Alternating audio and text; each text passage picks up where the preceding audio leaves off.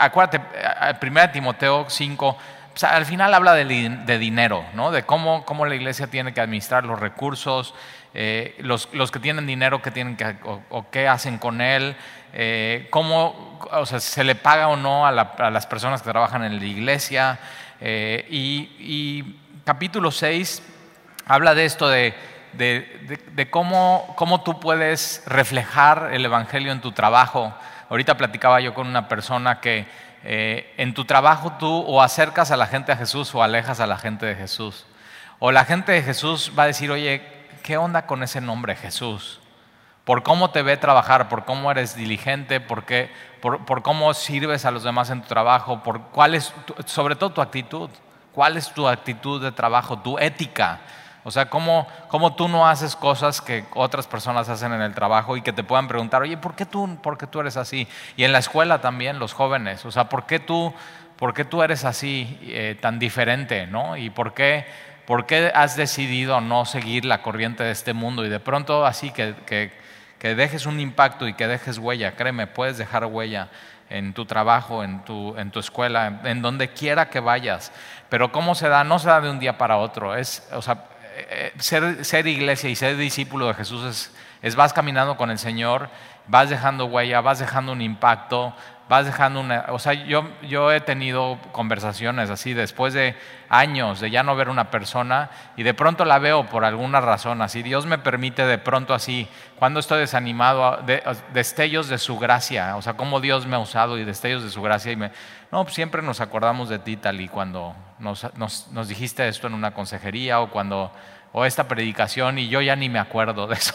Y digo, pues qué bueno que alguien así le haya servido lo que estamos haciendo. Y acuérdate, la Biblia dice que el trabajo en el Señor nunca es en vano. Entonces así cuando nos sentimos desanimados y o sea, no nunca, o sea, nunca es, nunca es en vano. Y lo que estamos esperando nosotros como creyentes no es una recompensa terrenal, no va a ser aquí. O sea, olvídalo, no va a ser aquí. No van a ser aplausos, no va a ser, eh, o sea, nada. Es, la estamos esperando en el cielo. Cuando el buen pastor de las ovejas, o sea, nos vea cara a cara y, y nos pueda dar esa, esa recompensa. Y, y, entonces nos quedamos la semana pasada en, en, el versículo 11. Vimos un poco del versículo 11 y 12, pero vamos a, hoy vamos a terminar primero de Timoteo capítulo 6. Ahora, ¿qué sigue? Eh, sigue segunda de Timoteo eh, y, Tito, pero vamos a hacer una pausa entre un libro y otro. Normalmente a veces lo hacemos así en semilla. Eh, y fue chistoso porque yo venía orando, Señor, hacemos una pausa o le seguimos, ¿no? Así de corrido. Y ayer mi pastor en Semilla Cuerna anunció que lo que toca hoy es las parábolas de Jesús. Y yo nada más veo eso y digo, oye, esa era mi idea. y, entonces vamos a empezar una serie sobre las parábolas de Jesús por seis semanas. ¿no? Vamos a ver una o dos al día, pero creo que es es súper importante hacer una pausa después de Primera de Timoteo, de cómo es la iglesia y de pronto ir con Jesús a, las parábolas. Algunas parábolas, y vamos a, desde la próxima semana vamos a ver qué significa eso de parábolas, por qué Jesús las contaba, cuáles son las parábolas eh, más conocidas, cuáles son algunas parábolas desconocidas. Hay algunas parábolas que son muy fáciles de entender, hay unas que no son fáciles, los apóstoles decían, o sea, yo me los imagino perfecto, así como que eh, bueno, pues ¿quién le dice que no entendimos al maestro? y de pronto así eh, eh, Jesús predicaba las parábolas así con, alrededor de gente y cuando estaban en su casa como que, o sea, ¿quién le dice ahora que no entendimos? Que nos, y les dice a uno de ellos así, ¿nos explicas eso? Y yo digo, qué bueno que él preguntó así, nosotros ya no preguntamos. Y la Biblia ya nos los, nos los explica y nos los define. Pero somos tan así como ellos, me encanta eso de la Biblia. Entonces vamos a entrar por seis semanas después de hoy a, las parábolas de Jesús y regresaremos a segunda de Timoteo después de esto. Y, y, eh, fue chistoso ayer cuando lo vi porque entonces como que Dios me confirma, pues no era idea tuya. O sea, se la puse a Jaime y te la puse a ti y ahí estamos los dos predicando, uno en Cuerna y otro en Veracruz sobre las parábolas. Entonces, eh, cuando quieras compararlas, pues ahí te metes a las de Jaime y cuando quieras a las mías. Pero eh, vamos a eh, 1 Timoteo capítulo 6, versículo 11. Eh, dice, más tú, ahora me encanta esto, más tú, porque muchas veces cuando leemos la Biblia, o sea, queremos aplicarla en todos menos a ti mismo. Y no, la Biblia primero te la tienes que aplicar a ti para después aplicarla a otras personas. Me pasa mucho en consejería matrimonial que llegan y que los dos tienen la razón y nadie tiene la culpa en su matrimonio. Y yo digo, pues ahí ya está, o sea, simplemente ahí está el, asunto, el problema. Problemas matrimoniales, no doy consejería a matrimonios de una sola persona, porque pues ya sé que me va a decir, todo es la culpa de la otra persona. Eh, pero problemas matrimoniales empiezan cuando no reconoces tu pecado y tu error en tu vida. Y tienen que ser, cuando, cuando un matrimonio tiene que saber, o sea, somos, si de por sí eh, mi pecado me, cuesta y es una batalla y es una lucha y vamos a ver eso. Porque Pablo le dice a Timoteo, más tú, hombre de Dios, huye de estas cosas y pelea la buena batalla. Es una batalla. El cristianismo es una batalla. Si de pronto como que le entras y dices, no, pues todo va a estar bonito y todo va a ser color de rosa y todo se va a mejorar y ya. Y hay gente que así, así anuncia el Evangelio. Mira, si tú recibes a Jesús hoy, ya vas a tener la vida más próspera, no vas a tener problemas económicos, todos tus problemas matrimoniales se van a resolver con tus hijos, en tu trabajo. Y, muchas veces me ha pasado que eh, veo así caminando a gente nuevecita en el Señor y, así tormenta tras tormenta en su vida. Y, llegan y me dicen, Talí, es que antes estaba mejor. Y digo, bueno, o sea, no, o sea, eh, te entiendo, pero no estabas mejor porque tu destino era el infierno. O sea, no estás, estás mejor en este, o sea, en este tiempo, en esta vida. Eh, y, pero realmente no, fíjate, no estabas mejor, pero, pero entiendo esa parte de que de pronto aceptas a Jesús, hay persecución en tu vida, las pruebas se ponen más difíciles. Pero yo tengo un dicho y siempre lo digo, o sea, la, vida, es, la vida es difícil. O sea, la vida es difícil, pero sin Jesús es insoportable. O sea, es insoportable. Y pensar, nada más pensar eso, que antes cuando no teníamos a Jesús, la ira de Dios estaba sobre nosotros. O sea, ya, ¿qué, más pensamiento que ese? Terrorífico. La, la ira, el enojo justo de Dios mismo, nuestro Creador, estaba sobre, completamente sobre nosotros. Ese es el peso que cargábamos. Y la culpa, así, el autoengaño.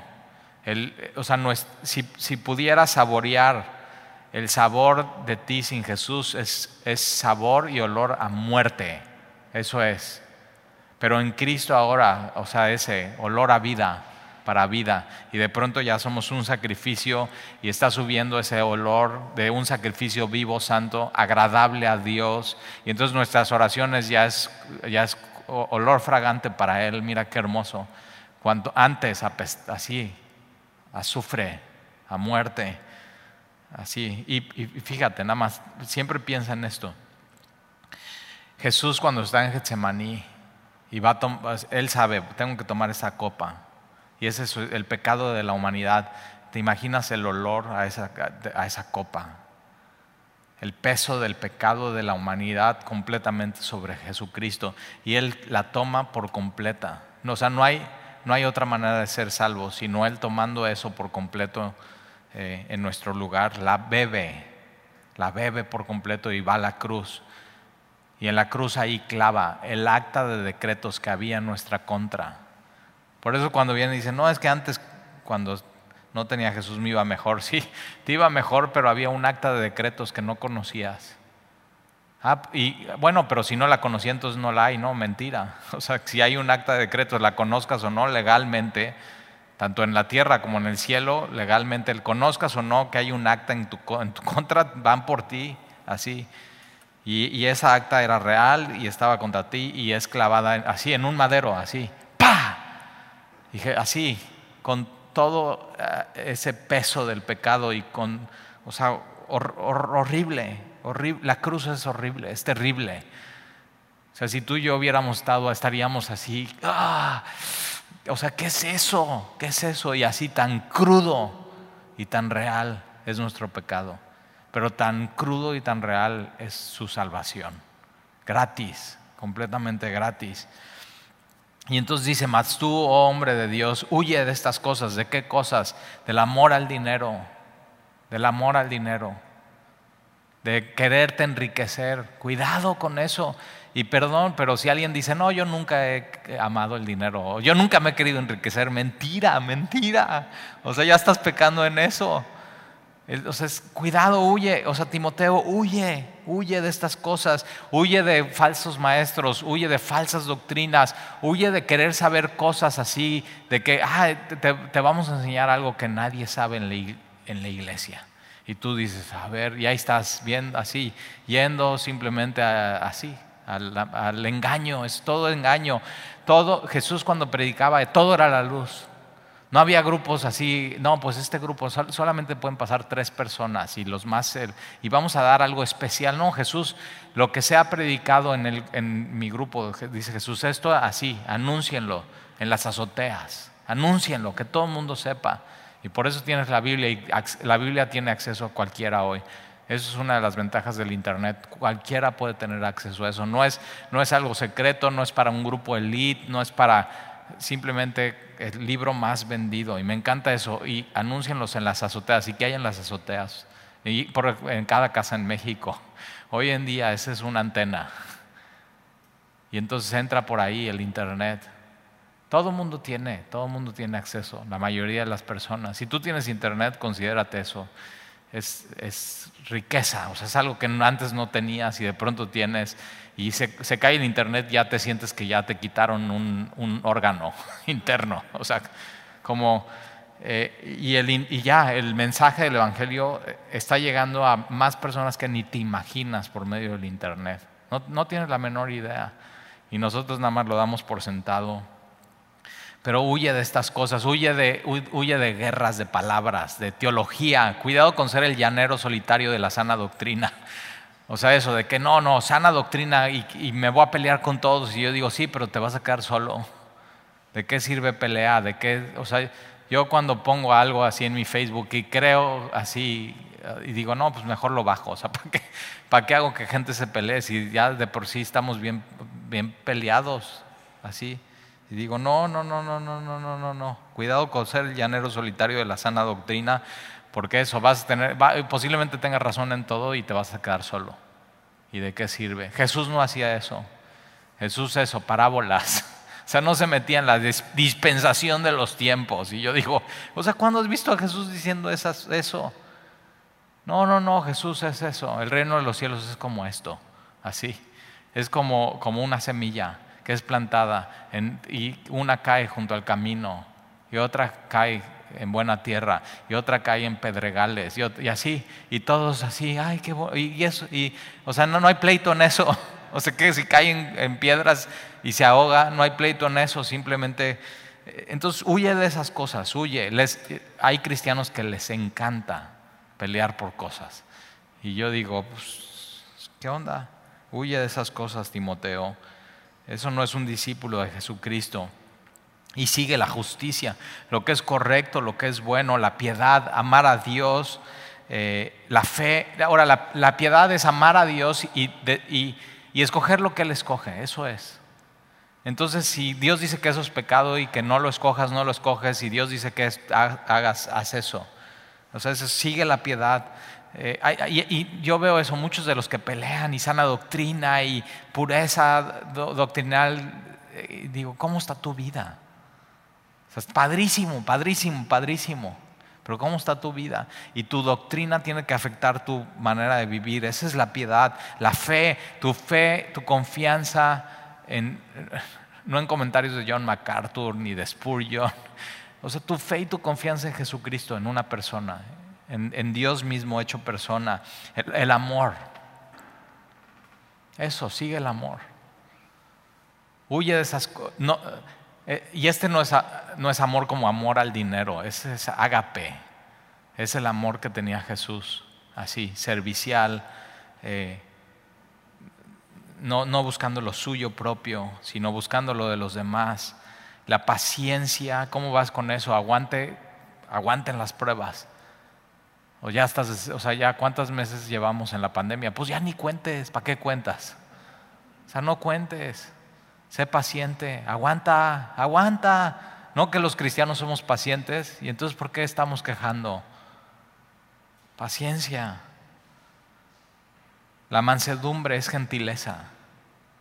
¿Cómo estás con eso? Amabilidad, gentileza, como era Jesús. Decía lo que tenía que decir en los momentos adecuados. gentileza. Es, e, esto dice, huye del dinero y sigue estas cosas, porque estas cosas valen más que el dinero. Dinero puede, cualquiera puede ganar, pero estas cosas se necesita seguir a Jesús. Estas cosas son mucho más valiosas. Estas cosas no las puedes ganar. Eh, estas cosas las ganó Jesús por ti en la cruz. Son frutos del Espíritu, son seis. Frutos del Espíritu, frutos de caminar con Jesús. O sea, yo podría ser la persona menos amable y menos gentil y a veces soy y digo, Señor, perdón. Pero veo a Jesús y digo, no, Señor, yo quiero ser como tú. Yo quiero ser como tú, Señor. 12. Pelea la buena batalla de la fe.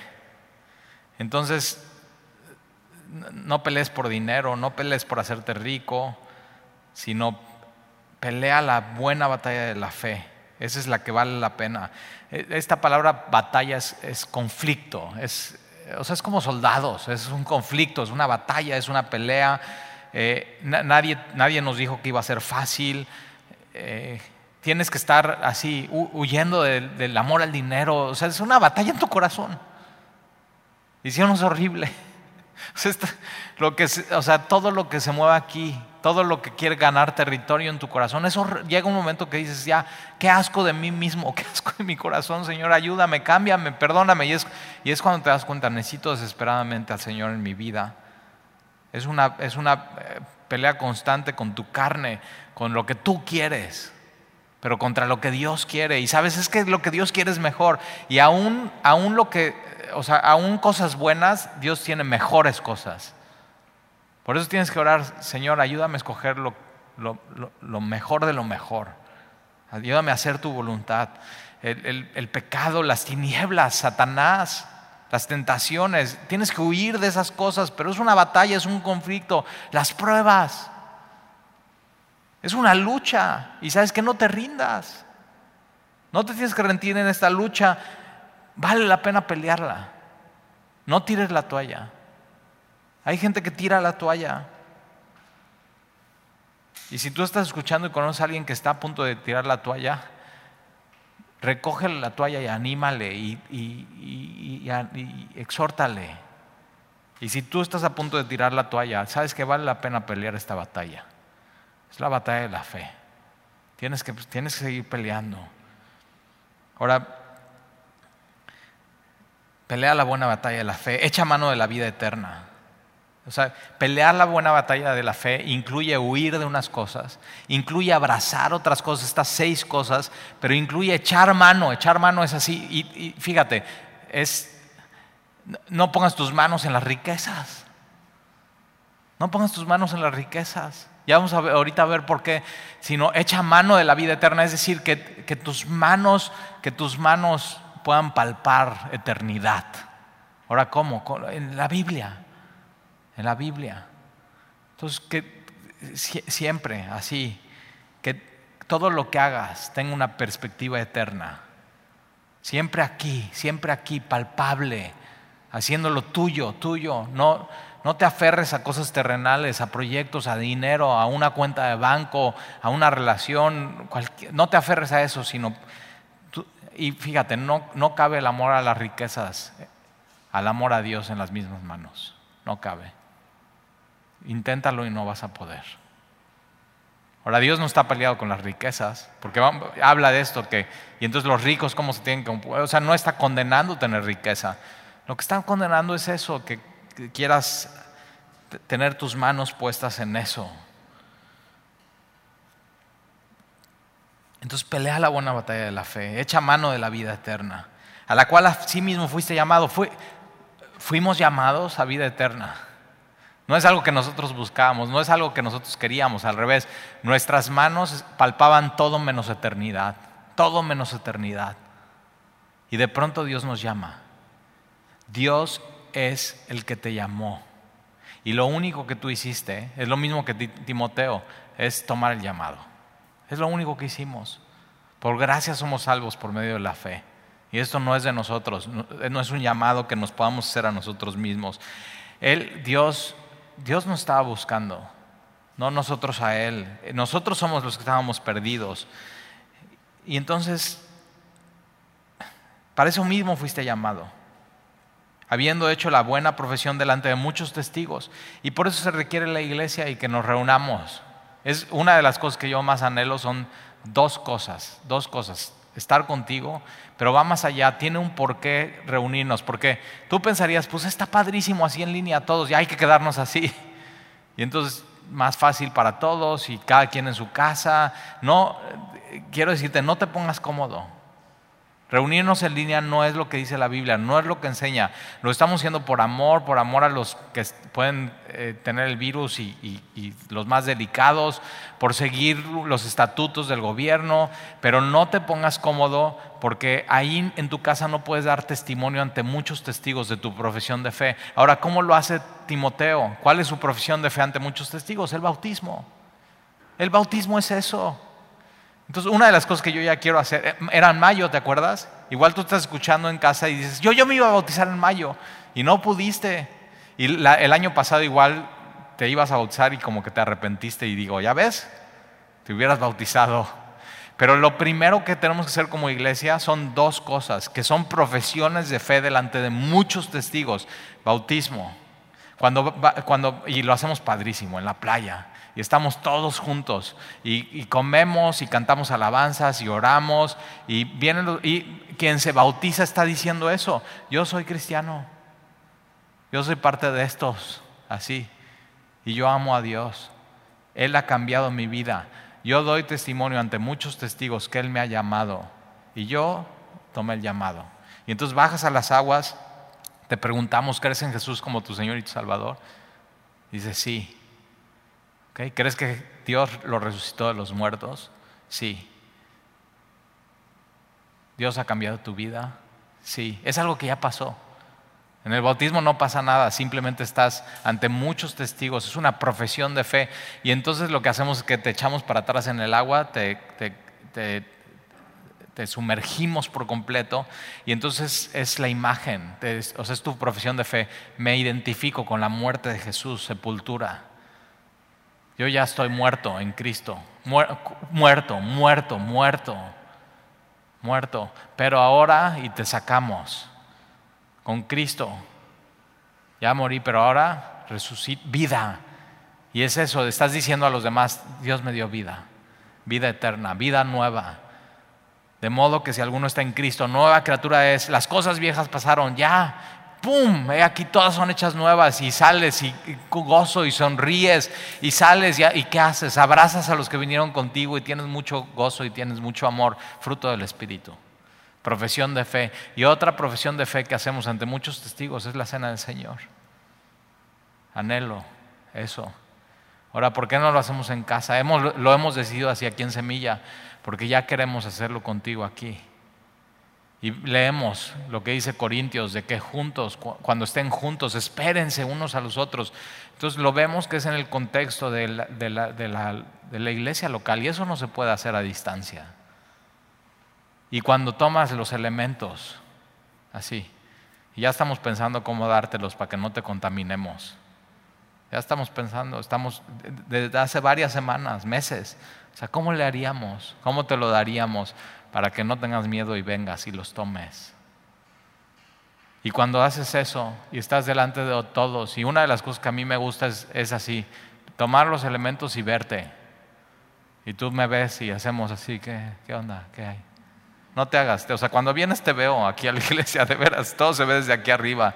Y estamos así, y tú ves a tu familia y ahí están tus hijos con los elementos y están, si vienes con tus papás, tus papás o un amigo, un primo o tú o tu hermano en Cristo al lado y todos nos estamos viendo y no tomamos, nos esperamos los unos a los otros hasta que todos tengan y entonces estamos así, ya, ya, a ver, por allá, ya, ya, ya, ok, ya.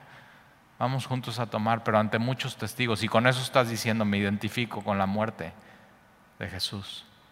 No solamente con su muerte, Él derramó su vida por mí su sangre, su cuerpo entregado por mí, pero resucitó y eso y viene pronto. Eso hacemos, profesión de fe, cada semana. Cuando, cuando vienes a la iglesia es eso, estás profesando ante muchos testigos a quien has decidido seguir. Por eso cuando alguien viene y dice, no, no, yo no, yo soy cristiano, yo sigo a Jesús y yo no necesito bautizarme, dices, pues sé un discípulo completo, echa mano de todo, de toda la gracia. O hay gente que no toma la cena del Señor porque dice, no soy digno. Y digo, ¿y quién es digno? o sea, está mal tu teología, ¿quién es digno? ¿Quién es de la iglesia es digno? El otro día estaba platicando, espero que no me esté escuchando esa persona, yo creo que no, porque no es de esta iglesia, pero luego escucho unas cosas que si te las platico, o sea, tengo una lista ahí y voy a un funeral y una persona, no, mira, te presento tal persona, y él, él hace el pan para la cena del Señor en, nuestra iglesia, me dice así.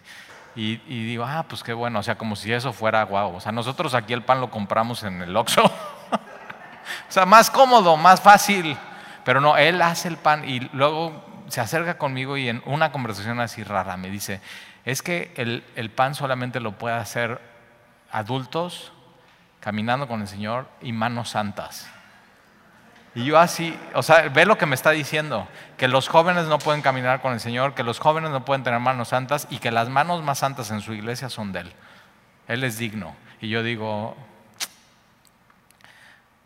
no, nadie somos dignos. Si fuera por eso, no necesitaríamos a Jesús. Cuando está diciendo en Corintios de que quien no, o sea, quien no venga preparado para la cena es quien, quien no sepa y no le dé el peso a, la muerte y el sacrificio de Jesús. Y pensar que tú puedes sin Jesús ser santo y ser digno, ya no le estás dando el peso. Pero no solamente eso, sino, acuérdate, ahí en la cena del Señor nos estaban esperando unos a otros los pobres los estaban despreciando y ya no llegaban y ya no les tocaba, es decir, no estaban distinguiendo el cuerpo de Cristo. Y por eso una de las cosas que hacemos aquí en Semillas partimos las galletas y entonces tú puedes estar aquí y tú tener un pedazo acá y otra persona acá, tu misma galleta y otra persona acá. Y es parte de la cena del Señor, es saber, somos un cuerpo y todos tenemos el mismo Salvador y todos nos amamos y todos así, aunque diferentes aunque uno no te caiga bien o tan bien, o así, pero somos un cuerpo. Y es, eso, es la iglesia, los discípulos. Entonces, ser discípulo es tomar la cena del Señor, ser discípulo es bautizarte, ser discípulo es acompañar a otros que se bautizan y disfrutar de eso. O sea, que a mí es una de las cosas que más me emociona eh, ver cómo bajan a las aguas, cómo sonríen. Es increíble. Entonces ya pronto, pronto, sigue orando. Pero entonces Timoteo lo hizo, Timoteo se bautizó y Timoteo tomaba la cena del Señor. Y no solamente eso, sino impusieron manos en Timoteo como pastor joven. Ándale, Timoteo. Pero todo es en el contexto de la iglesia local. Versículo 13, te mando delante de Dios que da vida a todas las cosas. Dios es el que da vida. Es el dador de vida, es el creador. Si tú hoy estás vivo y respirando es por Dios, no es por ti.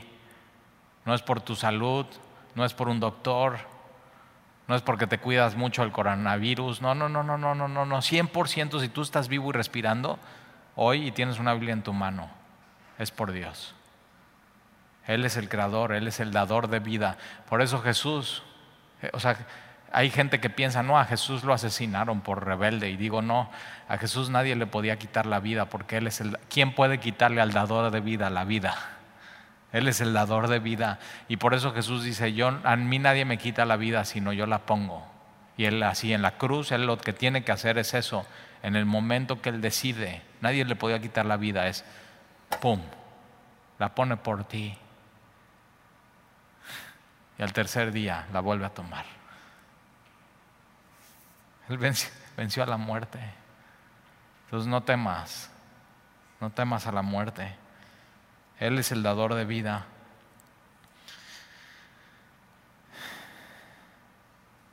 Te mando delante de Dios que da vida a todas las cosas y de Jesucristo, es el mismo. Jesús, Jesús, el Cristo, el Mesías es Dios, el dador de vida que dio testimonio de la profesión delante de Poncio Pilato. Y Poncio, Jesús está delante de Poncio Pilato y Poncio Pilato le dice, ¿quién eres? ¿Acaso eres rey? Y Jesús le dice, sí, sí. O sea, le dice, si tú lo dices, pero eso es un hebraísmo para decir sí. sí soy rey. Y le dice, mi reino no es de este mundo.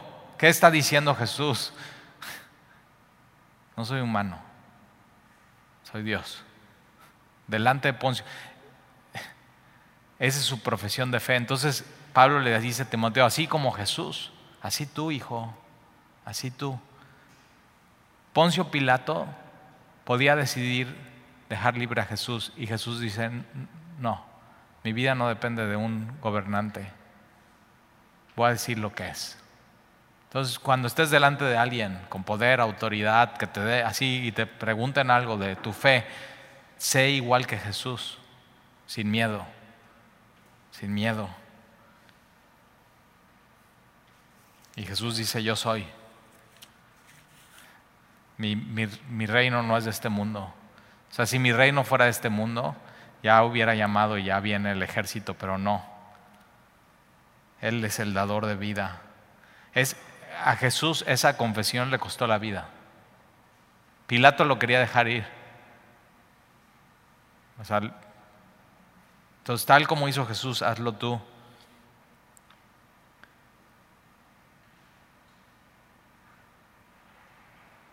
Versículo 14. Que guardes el mandamiento sin mácula ni reprensión. ¿Cuál mandamiento? Huye, pelea. Ahora, Tali, como, y esa canción de Jesús Adrián, la de Cansado del Camino. O sea, cansado, pues no te canses porque la Biblia dice pelea. Sí, o sea, sigue, pelea y pelea y sigue peleando y dices, ¿hasta cuándo? ¿Hasta cuándo voy a pelear? O sea, ¿cuándo se termina esto? ¿Cuándo se termina este conflicto? ¿Cuándo se termina esta pelea? ¿Cuándo, ¿cuándo se termina la batalla? Aquí dice, mira, guarda el mandamiento de huir y pelear sin mácula, sin reprensión, hasta, llega va a haber un hasta, entonces no va a ser para siempre. Pero mira, ¿hasta cuándo? Hasta la aparición de nuestro Señor Jesucristo. Entonces, ¿hasta cuándo tiro la toalla? Nunca. Sigue peleando. Ahora, aquí nos, nos dice hasta cuándo, pero nos da la motivación correcta. ¿Por qué peleo la batalla? Porque va a venir Jesucristo. Hasta ese momento sigue peleando. Ya cuando venga ya. Pero nos da más la motivación. ¿Por qué peleo la batalla? ¿Por qué? Porque viene Jesús. Y no quiero dejar de pelear la batalla. Y no quiero que me encuentre haciendo otra cosa que no pelear la buena batalla de la fe. Huye del amor al dinero. Huye de guerra de palabras, de pleitos. Huye de esas cosas. Hasta la aparición de nuestro Señor Jesucristo. Él viene pronto. Yo estoy seguro, y espero que esa convicción Dios la ponga en tu corazón, yo estoy seguro que Jesús viene en mi generación. Ya viene. Ahora dice Talí, pero Pablo estaba seguro que en su generación. Y Timoteo le está diciendo, pelea hasta que venga. Y sí, es algo que Dios quiere hacer en cada generación. Pero yo estoy seguro que es en mi generación. ¿eh? En los años 70 mi pastor pensaba que cuando, en los años 70 Jesús venía. Y hoy él te sigue diciendo, ahí viene. Y después yo digo, no, ahí viene, en es en mi generación, ellos ya están rucos. y, mi hijo, o sea, espero que mis hijos digan, en mi generación viene. Y así. ¿Por qué? Porque Dios quiere que vivamos así. él viene, sigue peleando, Él viene. Y él, eso nos da la, perspectiva correcta, la motivación correcta. No pongas tú, o sea, vive con un pie ya levantado. Ya, no tomes nada en tus manos. ¿Por qué? Porque si llenas tus manos de, dinero y de riquezas, eso te va a detener. Ya, un pie al aire. Ahí viene. Que pone eso en tu corazón y eso te santifica tu vida. Porque entonces cada mañana despiértate. Si hoy viniera el Señor, ¿qué quiero que me encuentre haciendo así? No, pues no, así no. pues cambia y sigue. ¿Qué sigo? La justicia, el amor, la gentileza, la mansedumbre, la santidad. Él viene. Versículo 15, la cual a su tiempo mostrará el bienaventurado, está hablando de Jesús, el bienaventurado, solo soberano, el que, este solo soberano me encanta, el, el que gobierna todo, Él está en su trono. Él, todo lo que está sucediendo en el mundo, él, él, en su poder, en su gobierno, en su soberanía lo está permitiendo. Y entonces dices, ok, entonces ¿qué hago, Señor? Muéstrame. Y sin miedo y sin temor, va, órale, sale. Los cristianos han hecho esto durante, o sea, no es la primera pandemia. En mi vida sí, bueno, en tu vida sí, pero ¿qué tu O sea, la vida empezó cuando naciste. o sea, claro que no. Y ponte, ponte a investigar qué hacían los, los cristianos en otras pandemias. ¿Sabes qué hacían? No, no, no sí repartían despensas, sí, sí, sí, pero morían junto a los que estaban muriendo por amor a ellos. Ágape.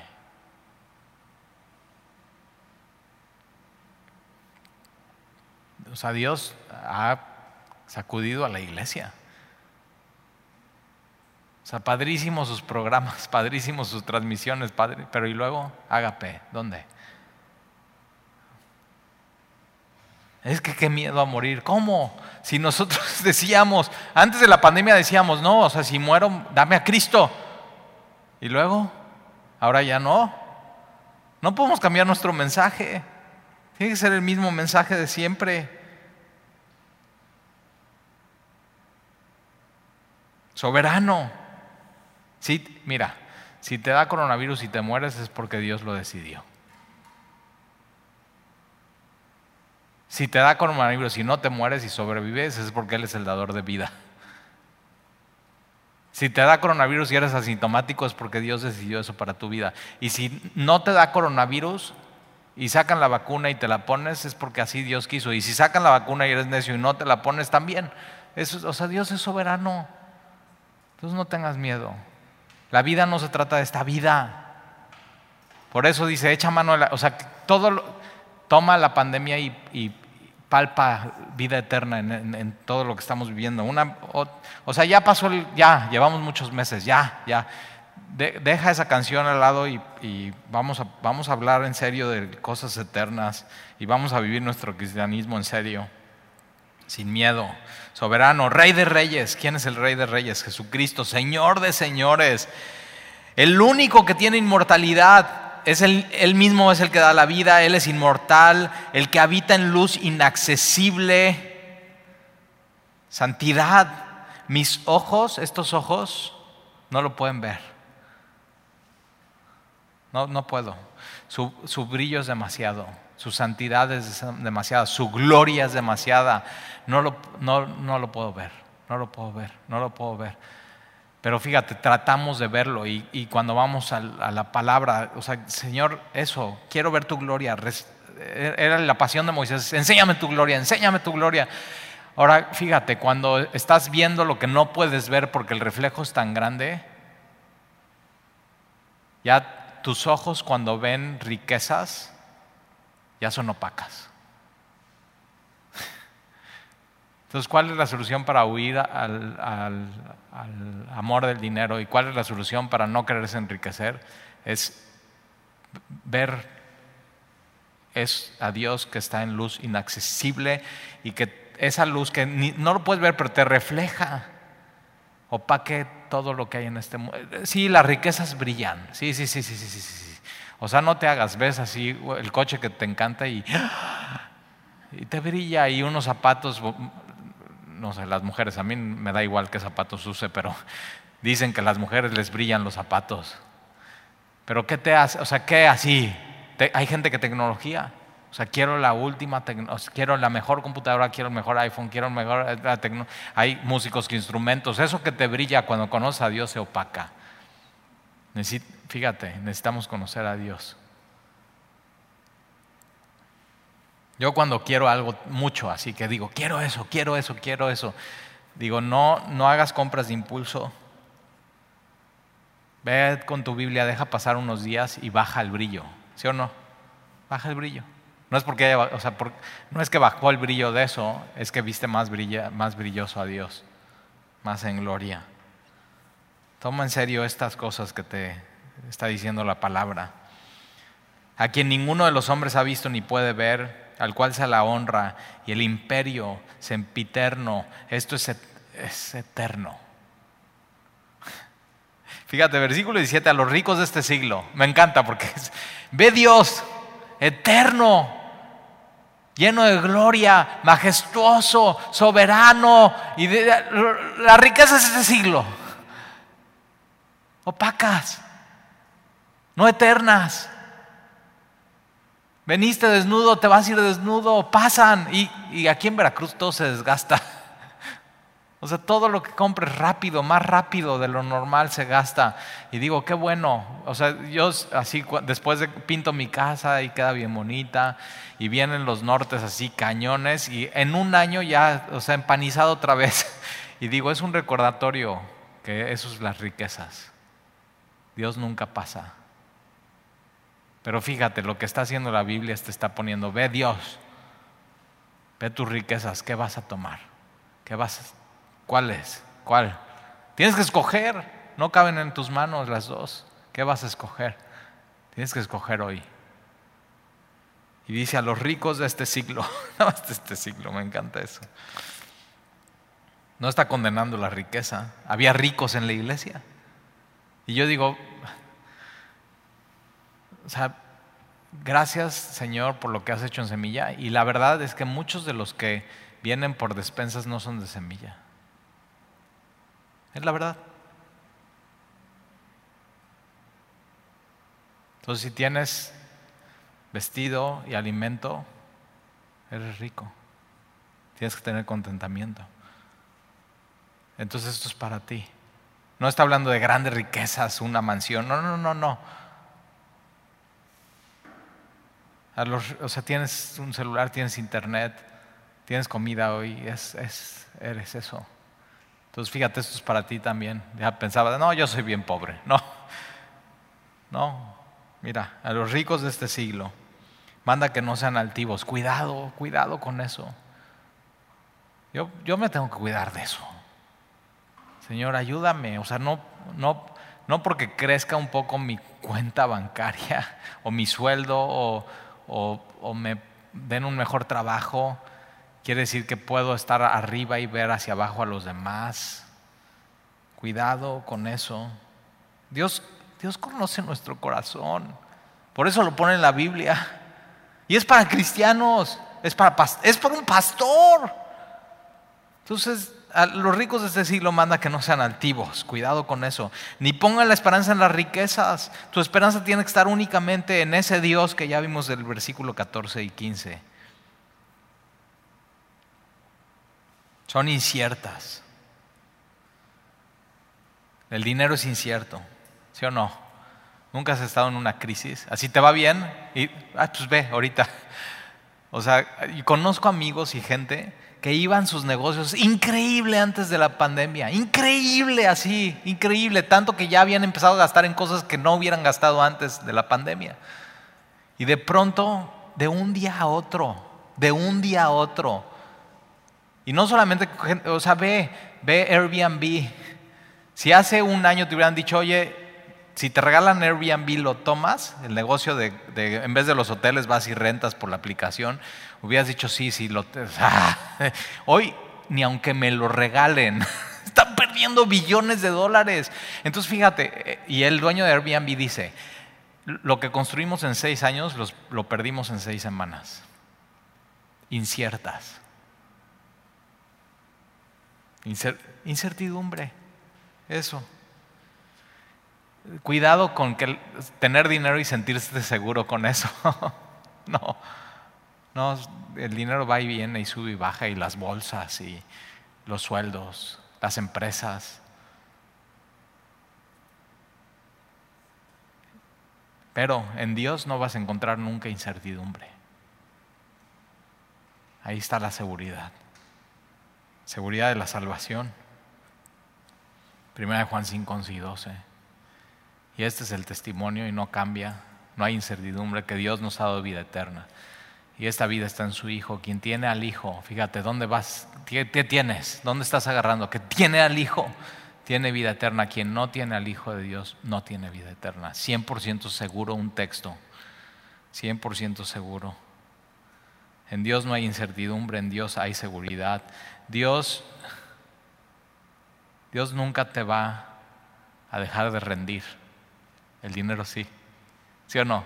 Así que dices, no, no nada más no me rinde. O sea, no, no, no me rinde. Y Dios sí siempre te va a rendir. Dios nunca te va a fallar. Nunca te han fallado tus cuentas y nada más no llegas a la quincena. Dios nunca te va a fallar. Su gracia es suficiente. Su gracia es abundante. Son inciertas. Sí, entonces, sino en el Dios vivo. Tu esperanza en el Dios vivo. ¿Por qué? Porque el dinero está muerto. Es neutral. Las cosas están muertas. Dios está vivo. Entonces, ¿de qué te vas a agarrar? En el Dios vivo que nos da todas las cosas. Ahora, me encanta eso, porque Dios, entonces si tienes, es porque Dios te los dio. Y entonces eso nos, o es humildad, Señor. No, no deberías de haberme dado nada. Así como David, soy una pulga, soy un perro muerto. Y ve todo lo que me has dado, Señor. Gracias. Entonces, si tienes algo, si tienes vida, es por Dios. Y si tienes algo de dinero, de riquezas, de bienes, de empresas, es por Dios. Y eso cambia tu manera de pensar, tu manera de vivir. Y ahorita vas a ver tu manera de dar, de ser generoso. Porque entonces sabes, no es, no es mío, no es mío, no es mío. Nos da todas las cosas en abundancia. Si tienes algo en abundancia es porque Dios te lo ha dado. Ahora, ¿para qué te lo dio? Mira lo que dice ahí, para que la disfrutes. Y la gente que ama el dinero ni siquiera disfruta su dinero. No lo disfruta. Ya quiere otra cosa, no tiene contentamiento. Tú puedes tener mucho dinero y tener falta de contentamiento, porque no es algo externo, es algo interno. Y si Dios te da algo, si Dios te dio un coche, disfrútalo. Si Dios te dio una casita, disfrútala. Si Dios te dio ropa, unos zapatos cómodos, disfrútalos. Acábate la suela. Si Dios te dio algo, disfrútalo. ¿Por qué? Porque disfrutándolo glorificas a Dios. Me encanta. O sea, qué, increíble. Disfrutas a Dios, amas a Dios. Versículo 18, que hagan bien. Entonces, si tienes dinero, haz bien. Que sean ricos en buenas obras, dadivosos, generosos. Eso es un cristiano. Dadivoso, generoso. Para eso, para eso es el dinero. Dadivoso, generoso, atesorando para sí un buen fundamento para lo porvenir. ¿Sabes por qué ponemos el botón de donar en la página de internet? ¿Sabes por qué tenemos una cuenta de semilla de mostaza Veracruz AC? ¿Sabes por qué? No porque, no porque Dios necesite, es porque Dios es por ti. Porque Dios quiere que seas eso, generoso y dadivoso. Es por eso. Porque Dios te da una oportunidad a través de, la iglesia y del cuerpo de Cristo de poder dar y cumplir lo que Él está pidiendo. Eso es por ti, no es por la iglesia. Qué, qué gran oportunidad. Ahora fíjate. Versículo 19, atesorando para sí. ¿Por qué, ¿Por qué damos todas esas oportunidades para dar? Porque yo quiero que atesores para ti. Esta palabra atesorando es amasando un tesoro. Eso es lo que, cuando das estás amasando un tesoro, no para aquí, ahora, sino para lo porvenir. Y es un, fíjate, es una inversión en el cielo que va a dar dividendos y son inciertos. No son inciertos, son ciertos, 100% ciertos. Dios no nos va a fallar. Ahora dices, Talí, yo quiero saber cuáles son esos dividendos para ver si le entro o no. Digo, no, no, no, tú tienes que saber, yo tengo un Dios justo y Dios santo y es, esos dividendos van a estar ahí. No, no sabemos, la, la Biblia no es... Ahora, cuando a ti te invitan a invertir, o sea, te imaginas que te hayan invitado a invertir hace 10 años en Amazon si hubieras invertido mil dólares, serías billonario hoy. Billonario. Ahora, cuando, si tú hubieras hablado con Jeff Bezos hace 10 años, y, le hubieras dicho, Jeff, ¿y cuánto me vas a regresar en 10 años? Jeff te hubiera dicho, no tengo la menor idea.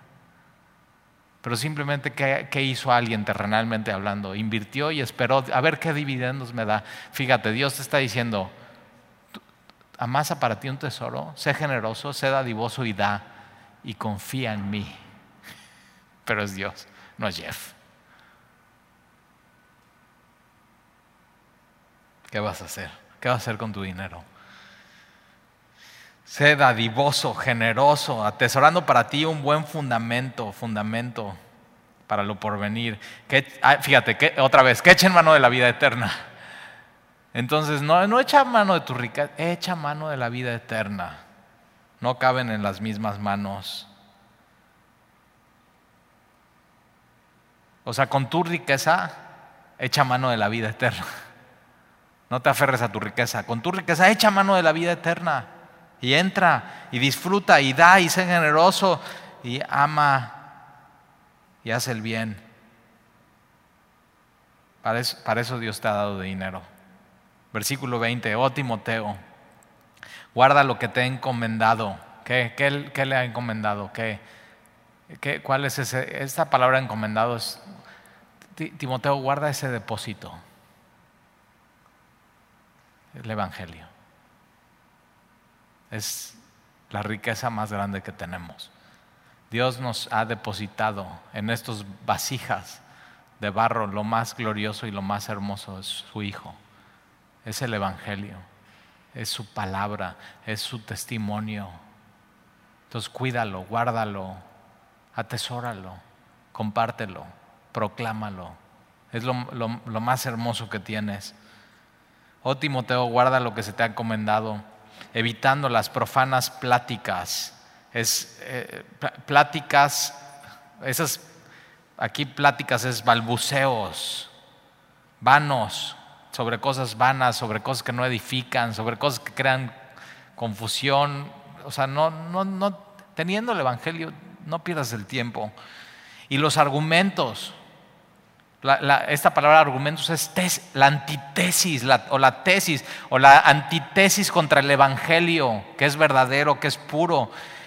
Y los argumentos de la falsamente llamada ciencia, esta palabra ciencia es gnosis, conocimiento, gnosis. Entonces en Éfeso en ese tiempo se levantó esta falsa, falsa doctrina, el gnosticismo. era una doctrina religiosa esotérica, una herejía que prometía que si tú eras, o si tú como seguidor del gnosticismo, conseguías conocimiento en base de tus intuiciones, de, de, misterios y de secretos de lo divino, te conduciría eso a la salvación.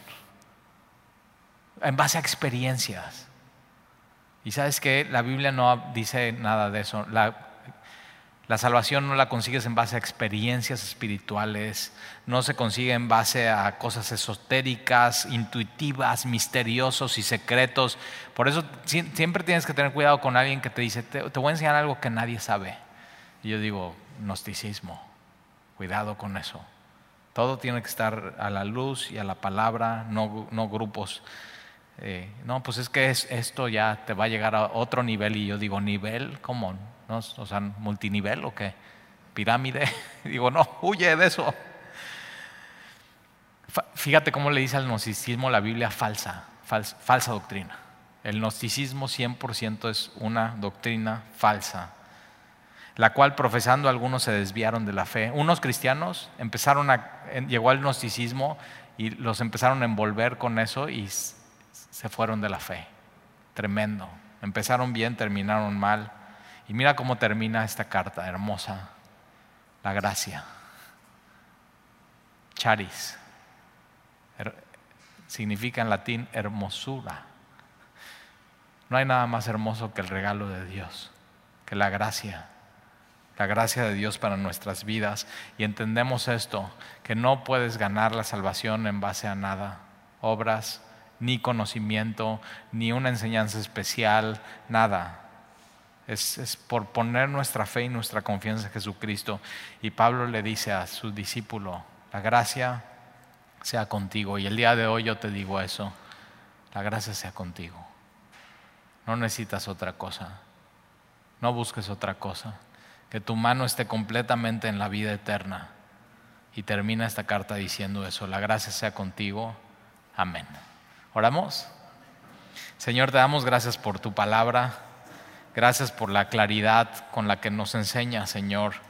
Y queremos el día de hoy que tu Espíritu Santo nos revele más y más a nuestro Señor Jesucristo, el bienaventurado, en el que encontramos todas las bienaventuranzas, el solo soberano, el que gobierna todo, que está en su trono, que nada se le pasa, el Rey de Reyes, Señor de Señores, al único que tiene inmortalidad, el que da vida, que habita en luz inaccesible y es tres veces santo, aquel, aquel que ningún hombre ha visto ni puede ver, no con estos ojos. A Él la honra y el imperio sempiterno, aquel que es eterno. Señor, y entonces ayúdanos a echar mano de estas cosas. Te pido, Señor, que nos des un corazón para conocerte y amarte y no amar las riquezas de este mundo que son pasajeras, que son inciertas, que en cualquier momento puedes perder todo pero si tenemos a Jesús, lo tenemos todo y no necesitamos nada. Te amamos, Señor. Gracias por este tiempo, esta carta, esta enseñanza, este recordatorio de hacer la buena profesión delante de la iglesia, de muchos testigos. Y aquí estamos, Señor. Delante de muchos testigos diciéndote, te amamos, te seguimos, te alabamos. Y te rogamos, Señor, por, por todo lo que está sucediendo en, el mundo. Que pronto como iglesia nos podamos juntar, Señor, y sin miedo, la iglesia a venir y adorarte. Porque hemos creído en ti y nuestra confianza está en ti y nadie más, Señor. Recuérdanos que nuestra esperanza es solamente en ti. Te lo pedimos, Señor, y te abrazamos hoy, te echamos mano, echamos mano de la vida eterna. Echamos manos, Señor, por completo. Que nuestras decisiones y nuestra vida estén empapadas de eternidad. Te lo pedimos, Señor, en el nombre de Jesús. Amén.